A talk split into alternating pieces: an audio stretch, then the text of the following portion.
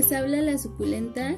Bienvenidas al octavo episodio del Desahogo, donde vamos a hablar y nos toca en esta ocasión el tema del posparto. Este, las paso con mi compañera la tía. Hola suculenta, gracias. Sí, es el tema del posparto. En este episodio vamos a tocar un tema interesante que nosotras lo vivimos en carne propia y es por eso que lo queremos compartir. Mm, nos costó trabajo dejar el juicio del que van a pensar de nosotras cuando escuchen este episodio, pero creemos que lo sentimos necesario para nosotras y para todas ustedes que se identifican con nosotras. Ahora sí, literal va a ser un desahogo. Sí, pues como en todos los episodios, es un desahogo. no, pero más personal, más ah, mío. Más, ah, ya, ya, ya. Este, yo sí estoy como que más desde un principio yo a mí sí como que me costó, creo que de las dos me costó a mí más por lo del el juicio que nos que vayan a decir de nosotros, pero estoy muy contenta de de poderlo hablar de poderlo hablar contigo que nunca lo habíamos hecho y ahora de poderlo expresar y poder comunicarnos con, con más mujeres sobre este tema. Así es. Bueno, pues vamos a poner en contexto de qué, qué es la depresión postparto. Es una depresión de moderada a intensa en una mujer después de que ha dado a luz y se puede presentar poco después del parto o hasta un año más tarde. Eso me, se me hace interesante porque a veces crees que si te da, lo vas a tener en los primeros meses que tienes a tu bebé. Yo creía que a lo mejor podía ser así, pero ya después, cuando hay mamás, a lo mejor a mí me tocó vivirlo meses después. Yo creo que mi niña tenía como ocho meses cuando yo lo empecé a vivir. Entonces te das cuenta que, que no es, o sea, el cuerpo y tu mente lo van a manifestar cuando ellos lo desean o lo necesitan. Y también que, o sea, puede, puede pasar en ese, en ese tiempo, pero aparte también durar. Durar, o sea, cuánto tiempo dura, aparte del tiempo que se espera en, en pasar cuánto tiempo este, tarda en, irse. Entonces creo que es, es interesante. Es, interesante y es complicado saber el cuánto tiempo te tarda en pasarte y cuánto tiempo se tarda en ti. ¿Cuáles podrían ser las causas del, de la depresión postparto? Pues son los cambios hormonales y físicos después del parto.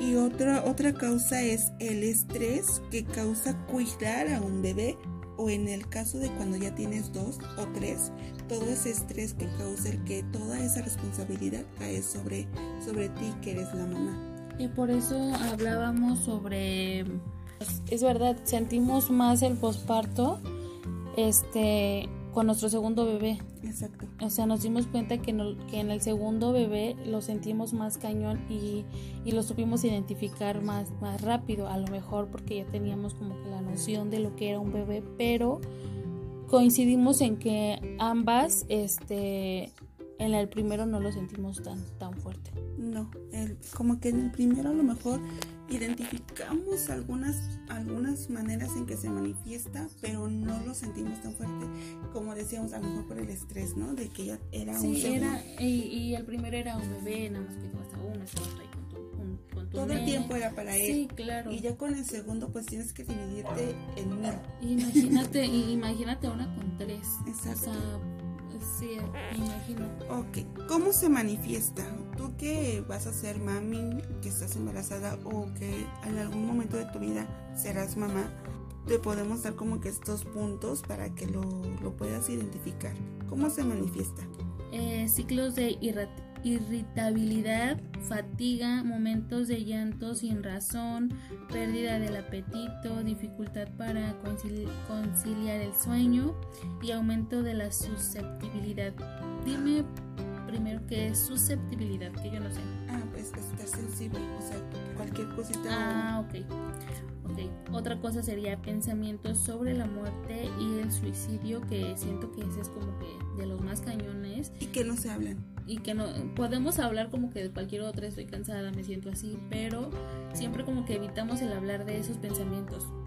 Ajá, y aquí es donde vamos a entrar nosotras con nuestra experiencia, porque es a lo que llegamos con su de que fue un tema que nos costó mucho trabajo hablarlo.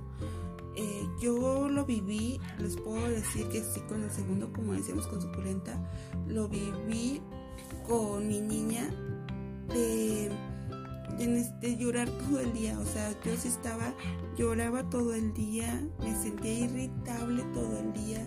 ¿Y por cualquier cosa? Sí, por cualquier cosa. O sea, para mí fue, me sentía estresada por el quehacer, por la comida, por mi otro hijo. Recuerdo que yo me la pasaba tratando de, de consolar a mi bebé y llegaba la hora que mi hijo me decía, mamá, es que ya tengo hambre, ya tienes la comida y yo mi casa toda tirada, deja todo el que hacer, sino que no tenía ni la comida hecha para darle a mi bebé, a mi otro hijo. Sí, claro, y siento que en parte a ti, ahora sí que el bonus para que tú te sintieras así estresada o que tu depresión fuera, tu depresión postparto fuera así, pues fue el hecho de sus primeros meses de tu niña fueron complicados, entonces siento que eso alimentó mucho que tu posparto fuera muy, muy así, muy difícil. Y pues siento que no has, no has de ser la única, o sea... Exacto, es lo que te iba a comentar. Imagínate, si con bebés sanos te puede dar el posparto, ahí dices tú, mi bebé está sano.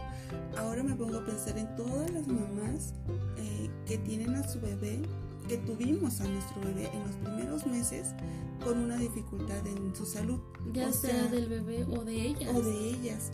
Ajá, exactamente. Entonces yo digo, qué, qué complicado, o sea, qué, cuántas cosas no se guardan quizás las mamás. Yo espero que todas las mamás que nos están escuchando, como nosotras, decíamos hace rato, ¿por qué, porque no lo supimos antes o porque no lo investigamos antes para... O, porque no tuvimos a alguien que nos dijera esto, porque realmente nuestro postparto hubiera sido completamente diferente. Exacto. Yo bueno, les voy a platicar así súper en breve porque cuando platico de esto les digo que me tomo mi tiempo porque eso es como un desahogo, un poquito de mi experiencia. Ahí les va. Háganse su historia de Guadalupe, eh, pónganse un cafecito porque ahí les va mi historia. historia es mi, historia, la historia de la Guadalupe. Este, mi historia va a ser de como dice el dicho, no mejor cada quien, ¿cómo? Cada quien su santo. Cada quien. yo sí. A cada quien su santo. la Guadalupe va a empezar con su historia. Eh, pues bueno, de mi parto y el, nacimiento de mi bebé fue un poco, para mí un poco complicado y diferente a lo que viví con mi primer niño. ¿Crees que un poco porque ahora ya sabes que hay experiencias más difíciles? Exacto. Ah, ok. Sí, un poco. Entonces, este, con mi niño pues fue normal, todo chévere, todo super like. Con mi niña pues no, todo fue cesárea, mi recuperación fue dolorosa y más aparte de eso del doloroso y de que yo no sabía ni realmente cómo que cómo me tenía que cuidar este a los 15 días de nacida mi nena se le presenta una dificultad en su, en su salud y pues que tiene que ser internada en terapia intensiva en una parte donde yo no podía estar con ella, donde no la podía abrazar, donde no podía, o sea, todo el día ella tenía que estar en el hospital y yo solamente entrar por 15, 20 minutos a poderla ver. Entonces para mí como que ese tiempo fue difícil, sí lloré, o sea, lloré todo, recuerdo, me, recuerdo llorando, este, lloré que todo el tiempo que ella estuviera en el hospital, pero ya cuando ella sale del hospital fue como que regresar a casa con preocupación de que no se volviera a poner mal. Pero hablamos de que fueron no fue de una mm, semana. No, no, no. Este, bueno, la primera vez fue fueron dos semanas. Estuvo hospitalizada durante dos semanas en terapia intensiva. Las, las y nos regresamos a casa y como que al mes otra vez regresas al hospital. O sea, fue una etapa de hospitalización Mm, como de unos seis meses o ocho meses entre que nos íbamos a casa, regresábamos al hospital, nos íbamos a casa, regresábamos al hospital. Entonces, cuando estábamos en casa, para mí era estresante el hecho de que no sabía que, más bien, tenía mucho estrés de que cuidar a la niña porque tenía reflujo. Entonces cuando un bebé tiene reflujo hay que tenerle mucho cuidado en cómo lo sostienes, en cómo lo acuestas, en que si ya le diste de comer tiene que eruptar sí o sí. O sea, era un requisito y mi bebé no, no podía eruptar con facilidad. Entonces era mucho tiempo de estar ahí con ella. Y, y digo yo mucho tiempo porque eso me impedía a mí poder atender a mi hijo que tenía como 6 años. El hecho de darle de almorzar, yo tenía que dejar a mi bebé en un lugar donde en ella no tuviera este no se tuviera que ahogar con el reflujo que ella le daba. Entonces, dejarla y dejarle la, dejarla un momento así como que irla acostando, como el meme. la ibas acostando, la dejabas, quitabas tu último dedo y empezaba a llorar, ¿no? Así, y era así de, y mi hijo así de, mamá, ya tengo hambre, y yo, y la niña llorando y así de, güey, me quería arrancar los pelos de la cabeza.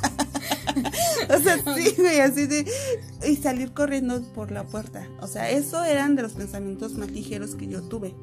Así de, ¿sabes qué? Arrancarte los pelos. Los pelos de la cabeza y, irme, sí, irme con el paso del tiempo, con más estrés, con más días, mis pensamientos fueron aumentando al grado de que yo decía, ya no puedo más, este, en algún momento mi esposo va a llegar de trabajar y va a encontrar a mis hijos pues, muertos y yo igual, ¿no? Así de que era mucha mi desesperación, o sea, esos pensamientos pasaban por mi mente de ya cállense, ya cállense, ya cállense.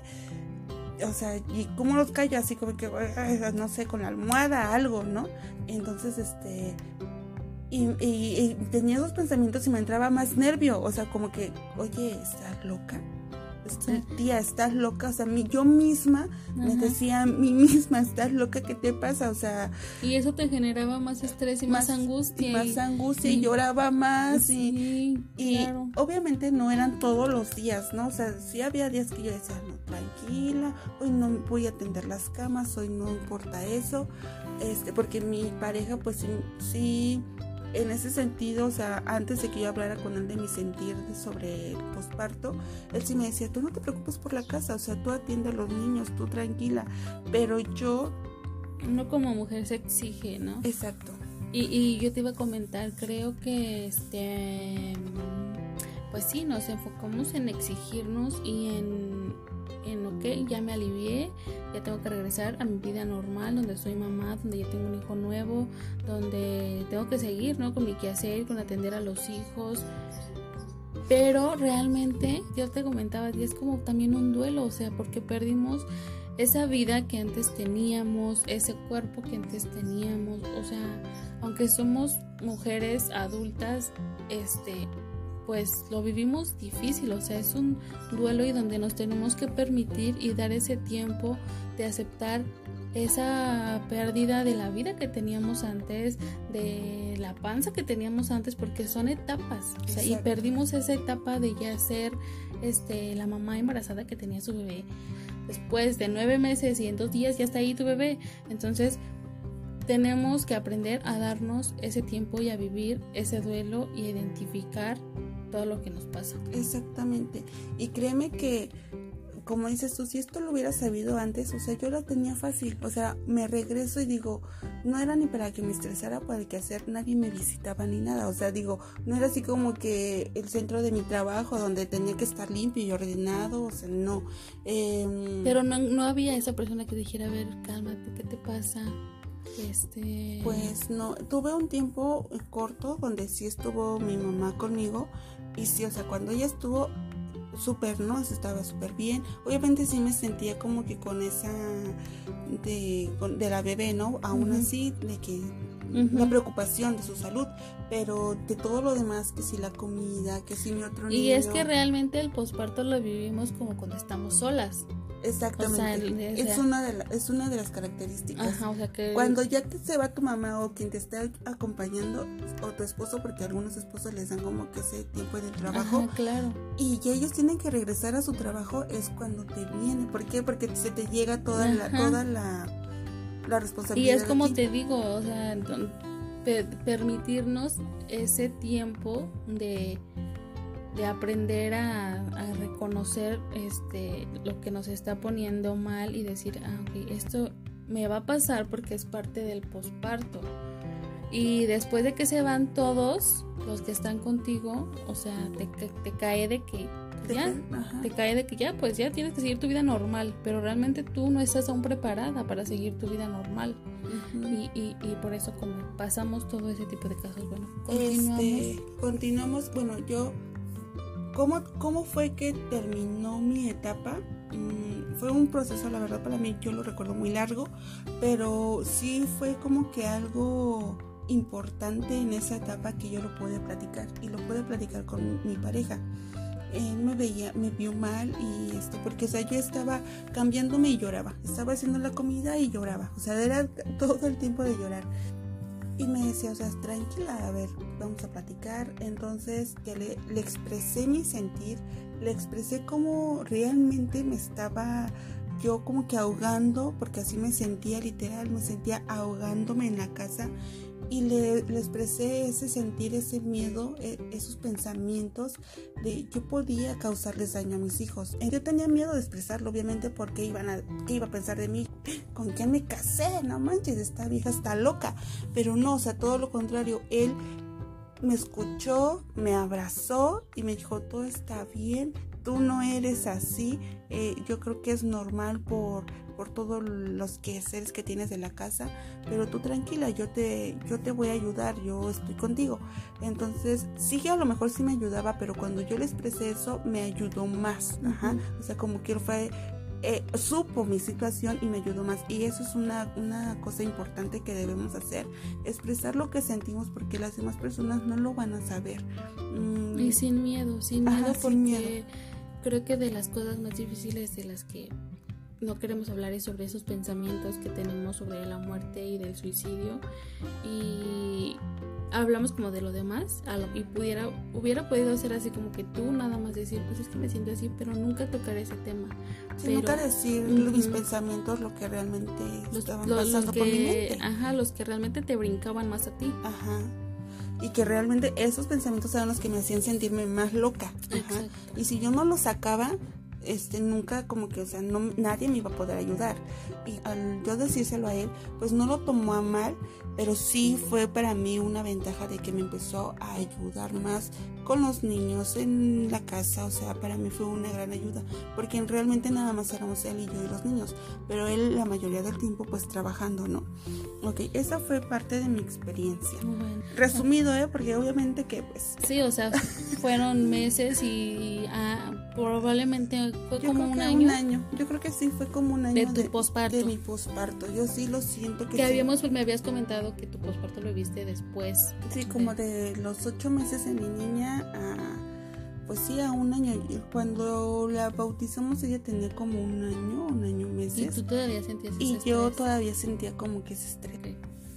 Bueno, pues ahora continuamos con mi historia, un poco resumida, porque mi, mi primer embarazo no como sí lo pasé, pero no lo sabemos distinguir o son más leves. Entonces ya con el segundo para mí sí fue mm, un poco más difícil. Bueno, pues yo me alivio, gracias a Dios con mi niña todo salió bien. Estuvo igual un tiempo conmigo mi mamá, mi esposo, que es el tiempo que les dan, pero para ese entonces yo, yo rentaba y ya vivía sola con mi pareja. Como un mes antes de que yo me aliviara, nos fuimos a rentar y ya llegamos, todo muy bonito, el tiempo que está mi mamá, el tiempo que te van a visitar, el tiempo que está tú, que puede estar contigo tu pareja.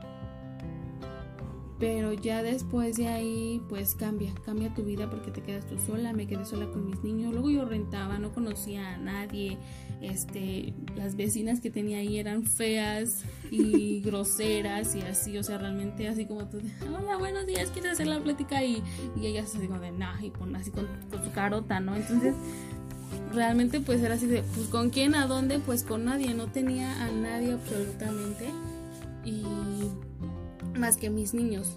Y yo hasta la fecha digo, o sea, estoy con mis niños, pero a veces me canso y me fastidio de hablar en idioma niño. O sea, quiero hablar con un adulto, quiero interactuar y hablar sobre cosas de adultos, no sobre cosas de niños. Y si no, nada más hablo con mi mente. Entonces fue muy difícil por eso, porque yo vivía sola con mis, con mis niños y yo creía que mi hijo tenía la, la buena edad para tener un hermanito, una hermanita, y realmente ahora entiendo que no fue la mejor edad tal vez. O a lo mejor los niños siempre van a querer atención, no importa la edad que tengan. Entonces yo realmente dije, no, creo que no fue, no fue el tiempo adecuado porque estaba chiquito, entonces también quería atención y quería jugar. Y mi otra, pues la bebé quería pues, que la cargaran, no estar al pendiente de ella y si no tenía que estar haciendo mis cosas. Estuve como un mes, a mí sí me dio así como que luego, luego de que se fueron todos, este, yo me sentía así, porque me sentía sola y con nadie quien, o sea, como que te acostumbras o al tener a alguien ahí, que ya después cuando se va te cuesta muchísimo trabajo.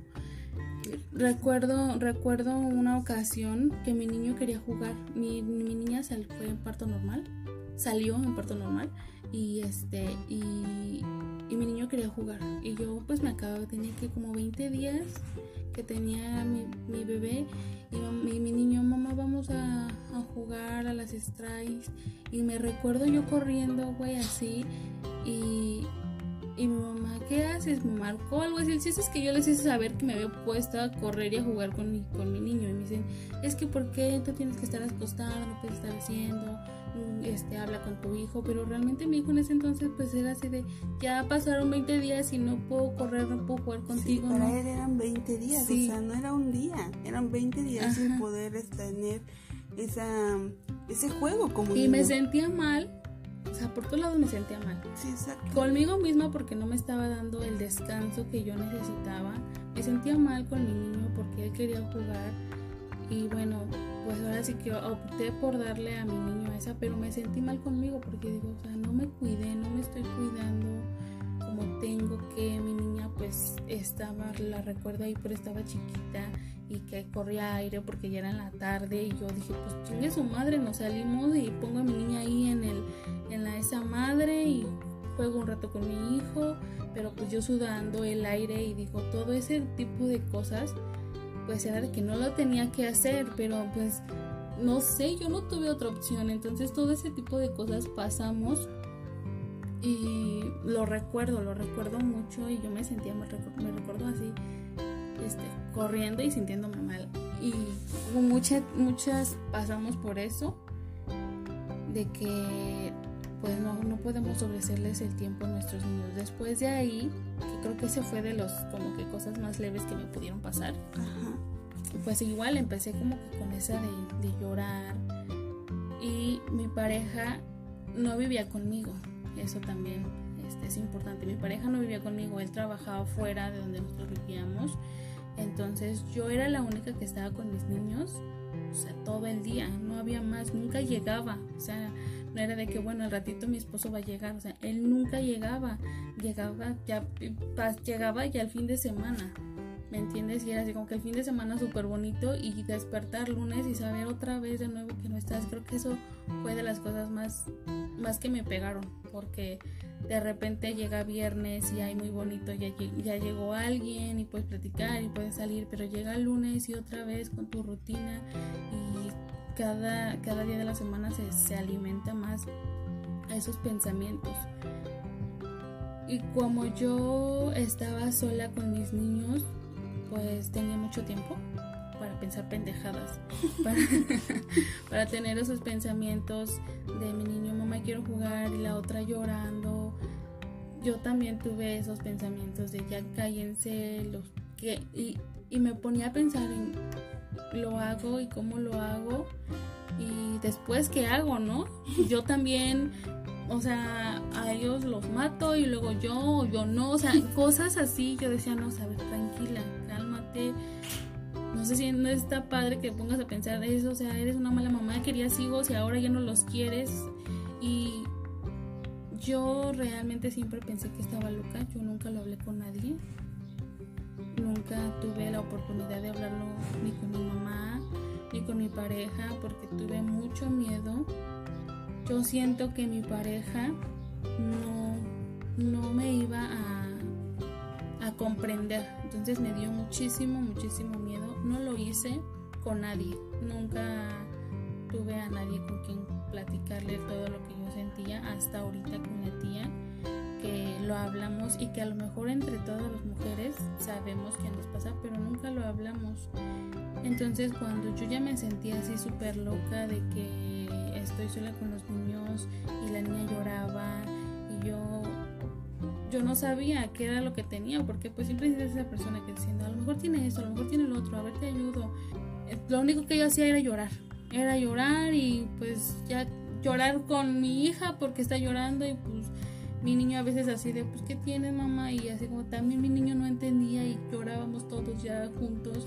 Y cuando yo dije, esto ya me está, este, eso ya me está rebasando, dije, ya me voy a, voy a buscar una salida. Y entonces le dije a, a la mamá de mi pareja que pues ya no quería estar ahí, que no quería estar sola. Ya no quería estar sola, que por qué mejor no me iba a vivir a su casa. Pero pues yo así como de ya no quiero estar sola, pero nunca hablé el por qué. Entonces ella fue así de, pues sí, claro, vénganse para acá. Entonces eso como que me ayudó. No lo hablé y no fue como que hice algo para, para ponerle como solución a esa etapa. Pero el hecho de estar allá me enfocaba en otras cosas pues simplemente así pasó. O sea, se me fue pasando y así lo dejé, pero nunca me di como que ese tiempo de, de realmente ya ponerme a pensar en, en, en las soluciones, ya como a, a, sentir cuando ya lo había sanado. O sea, simplemente dije, ya estoy dejando de sentirlo, ya, bye. Y pues esa es mi historia. Y es que eso es algo también importante porque dice, como dicen, lo dejamos pasar, pero no lo sanamos porque no le damos la atención que se necesita, porque realmente es una depresión y se necesita una atención. Quizá no, no se tienen a lo mejor los recursos o no vas directamente al psicólogo, pero sí uno mismo puede darse esa atención. Por ejemplo, como mamás, ¿qué, qué podemos hacer en, ya cuando uno dio a luz? Y aunque no te sientas como que con esos síntomas del posparto todos juntos o no te sientas como nosotras, el tener esos pensamientos no es que 100% seas una mala persona, ¿sabes? O sea, es una, como que yo considero que es una etapa por las que pasamos de locura y de junta, que se junta con las hormonas que nos hacen ir, o sea, que nos dirigen hacia allá, pero no porque lo, lo pensemos o lo vivamos tan intenso el posparto, quiere decir que somos ya unas malas mamás y unas malas personas. Va a pasar, sí, pero en ese transcurso de que está pasando podemos hacer, podemos ayudarnos nosotras mismas. ¿Cómo? ¿Qué podemos hacer nosotras como mamás? Una podría ser descansar.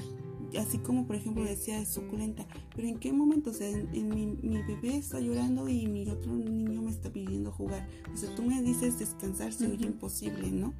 Pero por no sé, el dormirse se puede recorrer a las 8 de la noche y ya nos acostamos en la cama todos a dormir, pues está genial. A lo mejor en el día no te puedes acostar en todo el día, pero si quieres como que dices, tu hijo ya ya es noche, vamos a dormirnos, te, acuestan, te acuestas con tus hijos y te das como que ese tiempo para descansar. Ah, aparte de, bueno, otra podría ser, pues si ya comimos, ya no hay como que más deberes, pues déjala, deja la mesa así tirada, ya mañana lo haces, o ya no laves los trastes, o ya, ya no dobla la ropa, ya ah, descansa, o sea, ya eso de empezar a dejar esas cositas que decimos, no, sí lo tengo que hacer, no, sí es importante, deja, deja, de, deja a un lado todo eso y ponte a descansar.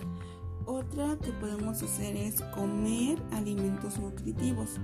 Eh, nutritivos me refiero, yo siempre lo veo así como que la frutita que te gusta o la verdura. eso es lo que te iba a preguntar, es como para que, pero a lo mejor eso, es como para que pueden chingar unas papas o algo. Porque, o sea, por ejemplo, toda la comida chatarra pues tiene químicos y esos químicos, imagínate chocando en tu cuerpo con todas tus hormonas, en lugar de ayudarte, te, o sea, te afectan.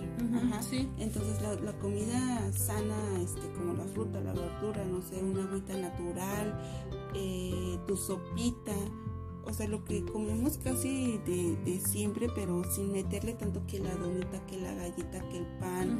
O sea, te ayuda, nos ayuda a nosotras a sentirnos más ligeras también. Ok. Otra cosa sería hablar con personas cercanas, tomar este ese tiempo de pues tú como tú como mami que, que apenas vas a dar a luz o que piensas en tener un bebé que sepas que tú tienes que empezar por darte esa confianza de ti misma y poder hablarlo, porque los, realmente sí hay, está la parte de los familiares, pero tú te tienes que brindar esa seguridad hacia ti misma y poder hablar y poder acercarte a las demás personas. Es importante hablar como de, este como decíamos con otro adulto porque o sea es un adulto es otra mamá que acaba de dar a luz eh, luego cuando nos tocan nuestras citas no sé si te tocó que te chocas con otra mami que está embarazada, pues igual ahí es el momento de hacer una amistad, ¿no?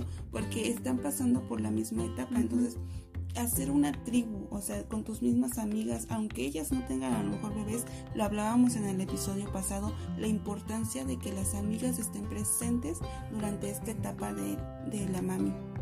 Eh, ¿Qué otra cosa podríamos hacer? Eh, no reprimir el llanto, o sea, la neta, si tienes ganas de llorar, llora, o sea, no importa en, esos en esos momentos las lágrimas, la verdad, a mí se me salían solitas. Pero también es importante no alimentar como que esos pensamientos este, tristes que te hacen. Y, retenerlos en tu, en tu, alma, Ajá. corazón, o sea, guardarlos ahí, llorar. Llorar. Y dejar de pensar, que alimentar esos pensamientos tristes que te hacen llorar y llorar y llorar más. O sea, no, tampoco. O sea, si tienes ganas de llorar, llora pero tampoco alimentes como que esa tristeza. Sí, otra cosa sería tratar de no obsesionarse, obsesionarse con el quehacer, hacer, obsesionarse con los deberes que hay que hacer en la casa, con el trabajo, con el trabajo, o sea, realmente que nosotros estamos dando puntos de vista desde las amas de casa, ¿sí? O sea, sí es importante decirlo, a lo mejor la mamá que se tiene que ir a trabajar a los 20 días, a la cuarentena de dar a luz, no, a lo mejor no lo vivió como nosotros. Es lo que hablábamos, que a lo mejor las mamás que trabajan no viven un posparto como el, nosotros que nos quedamos en casa, pero puede haber de dos, o lo viven más, más ligero o lo viven más cabrón porque pues te digo, no nos damos ese tiempo, realmente no nos damos ese tiempo para esa pérdida y aparte las mamás que se van a trabajar, es, me voy a trabajar, me siento con todos estos sentimientos que tenemos, más aparte de trabajar, más aparte de saber que estás dejando a tu bebé. y el sentimiento de culpa, o sea, ese nunca lo vas a dejar, ¿no? El sentimiento de culpa de, me voy a trabajar pero estoy dejando a mi bebé. Claro, no habíamos hablado, o sea, ya lo habíamos pensado, pero no, en este momento no estamos como que tocando esa parte, pero, o sea, hacerle saber que también pensamos en esas mamás. Sí, exacto. Y es que como mamis que trabajan, a lo mejor como lo hablábamos en el episodio anterior, eh, no se tiene a lo mejor como que el apoyo de alguien más. Entonces tienes que buscar quién te cuida a tu bebé. Tienes la culpa de que vas a dejar a tu bebé y más aparte de llegar de tu trabajo y tienes todas las tareas del hogar que tienes que cumplir. Entonces también a ti te entendemos y te decimos relájate. O sea, no hay que obsesionarnos con todas esas cosas. Llegas a tu trabajo y lo más importante es tú y tu bebé o tus hijos, ¿no? Este, ya llegará el tiempo en que los deberes y todo lo demás se puede, se puede ir acomodando, se pueden ir dando. Ahora, como familiares, la amiga que está alrededor de la mamá que acaba de dar a luz, qué es lo que ellos pueden aportarle o ayudar a esa mami, aunque no muestre síntomas de posparto, ¿eh? porque las mamás somos bien así de, eh, siento bien, no pasa nada, este, todo, todo chingón, o sea, yo voy, yo voy bien, es, pero, y, y, no lo expresamos, la mayoría no lo expresamos. Pero ya cuando estamos solas, es lo que decíamos, o sea, porque cuando está nuestra pareja o estamos acompañados, pues estamos bien realmente realmente pues porque están acompañándonos, pero por dentro no, no nos sentimos 100% bien, entonces cuando se van nos... nos es ahí donde llega. nos llega. Pero ¿qué podemos, ¿qué podemos hacer como familiares, como amigas de una mami que acaba de dar a luz? Pues una puede ser entablar una conversación con ella siempre, ¿no? Preguntarle con regularidad cómo se siente, cómo cómo se encuentra, o sea, cómo con el cuidado del bebé, o preguntarle cómo está tu otro, cómo está tu otro niño, cómo están tus otros hijos. Sí, siempre estar como al pendiente de eso, ¿no? De ellas, así como que se sientan que, pues sí que sí nos importa, o sea, sí estar preguntando y tratando de hablar con ellas. Otra sería escucharla cuando quiere hablar, que esta me decía la tía que para ella fue muy importante. Sí, para mí fue muy importante porque es que eh, yo con mi niña tuve que llegar al extremo de hacer bitácora de lo que hacíamos con ella tomó tanto de leche, sí, tomó tanto de leche a tal hora, hizo su popó tal color a tal hora. No manches. Así, porque como era constantemente estar regresando al hospital, entonces yo llegaba al hospital y me decían, a ver, ¿a qué hora comió? ¿Cuánto comió? ¿Cómo hizo del baño? ¿Qué esto? Ah, tenía que anotar a lo mejor hasta si se echó peditos, no se echó peditos, si eruptó, o sea, todo eso. Entonces yo anotaba todo en mi cuaderno y cuando llegaba mi esposo, de lo único que quería hablar era de eso, de la popo de la bebé, que si comió, que si no comió. Entonces así como desacabas la libreta y aquí está la... Sí, o sea, realmente sí tengo su cuadernito de como de bitácora, o sea, anotaba la fecha despertando, en la madrugada si me paraba a darle de comer, o sea, todo eso, entonces para mí era así como que ya llegó mi esposo, voy a poder hablar, voy a poder desahogarme de cómo me fue mi día es muy importante, la verdad, y que las dejen hablar. O sea, aunque sea que quieran hablar de la popó, déjenlas hablar, por favor. Déjenlas que se. Sí, porque eso, eso nos, nos ayuda muchísimo, nos hace sentir bien. Pues tú, como familiar, como amiga, puedes hacer eso y tomarle la importancia, o, no, o sea, no de que, ay, bueno, pues habla, pero es neta, ¿qué pedo, qué pedo contigo? porque hablas sobre eso?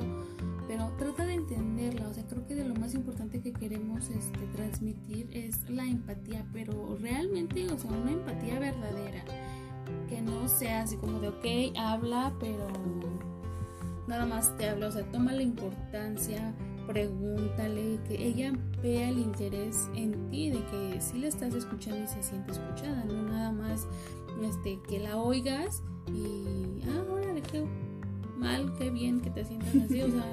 Sí, sí, sí, con ese interés. Ajá, otra cosa, este, como, como familiar sería prepararle, porque bueno, junto con lo que como mamás podemos hacer, va muy apegado a tú como familia que puedes hacer, porque va, es como, o sea, así, unidos. Es un equipo. Es un equipo, claro, en ese momento tú necesitas eso tú como mamá darte ese, ese, esos tiempos, pero como decías, ¿y en qué momento? Pero para eso está la familia que te va a ayudar. Este, ya te vino a visitar, acuéstate. O sea, ya te vino a visitar, tú como mami, acuéstate, descansa, tómate ese tiempo y que el familiar se pueda dar esa confianza o que tenga esa confianza de decir, ah, ok, te voy a preparar, no sé, una fruta, un té, este, una sopa, o sea, también como familiar que vas a visitar a la mami, ir con esa idea de aportarle algo, ¿no? De ah, ayudarla en algo. Es lo que hablábamos con la tía, que yo le decía, tú como familiar que vas a ir a visitar o como amiga, no, no te sientas con el me tienen que atender, soy la visita. O sea, no, güey. No, tú, eh, cambiar el chip en Ajá, sí, o sea, tú vas a ir de visita. Tú eres el que tiene que ayudar y aportar para que ella se sienta descansada y relajada. De eso se, de eso se trata. Exacto.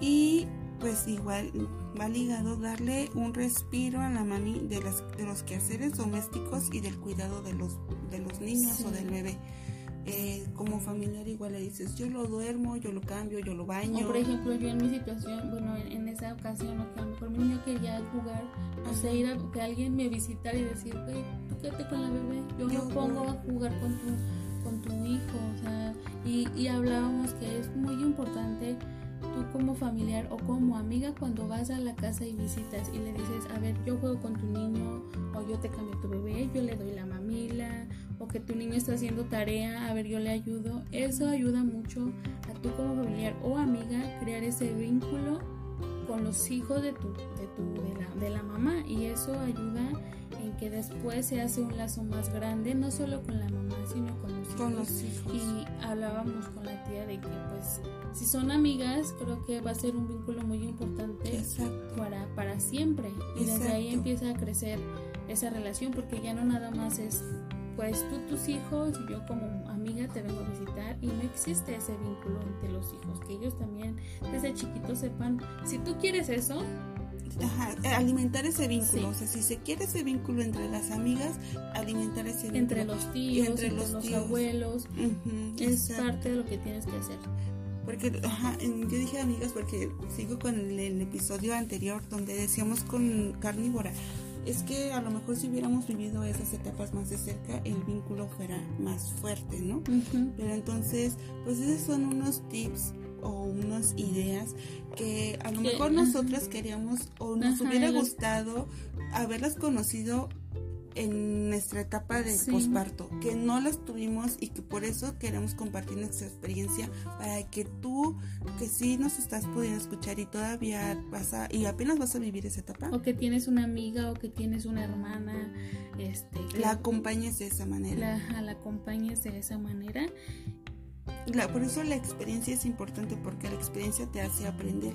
Igual a lo mejor entre broma la, la suculenta y yo decimos, ay, pues entonces ahora se llama viento el tercero. porque como ya lo sabemos, pues ya lo vamos a hacer. Disque diferente. Sí, disque diferente. Le digo, no, cállate Satanás, fuera de aquí, no, no, ya no, ya. Ya con esto tengo suficiente, la verdad. Mejor prefiero, ¿sabes qué? Hacerlo con alguien. Hacerlo con alguien. Yo también es lo que me...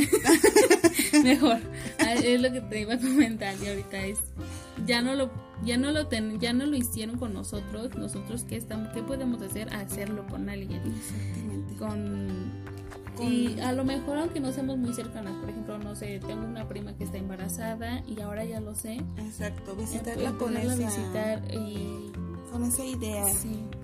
Nos encantó este episodio, la verdad como les decíamos, sí era un tema muy personal que sí necesitábamos como que desahogarlo y compartirlo. Para mí fue muy importante compartirlo porque me siento que no soy la única y igual si soy la única, no, no me importa ser la única que haya pasado por esos pensamientos, pero mientras yo te deje algo a ti que me estás escuchando con mi experiencia, para mí ya es bastante, ya es mucho. Bueno, sí, fue muy difícil hablarlo y realmente hubiera sido como fácil decir, pues no lo saltamos, no hay que hablarlo. Pero no, no queremos, creo que desde que empezó esto fue así de vamos a hablar lo que sentimos con nuestra experiencia y es algo que queremos hablarlo y esperando que te ayude y que ayude a muchas personas. igual yo le decía a la tía, creo que de las dos fue a mí la que me costó mucho trabajo por el juicio Creo que este episodio a mí me ayudó mucho porque yo nunca lo había hablado. Nunca, nunca lo había hablado con nadie ni con mi pareja y era algo que yo traía. Entonces lo tuve que hablar con, con la tía y pues ahora ya lo estoy hablando con ustedes. Pues muchas gracias por acompañarnos, por escucharnos. Espero les haya agradado y espero se hayan identificado con nosotros. Síganos en nuestras redes sociales. En Instagram, el desahogo 2021 y en Facebook, el Desahogo Podcast. Gracias. Bye.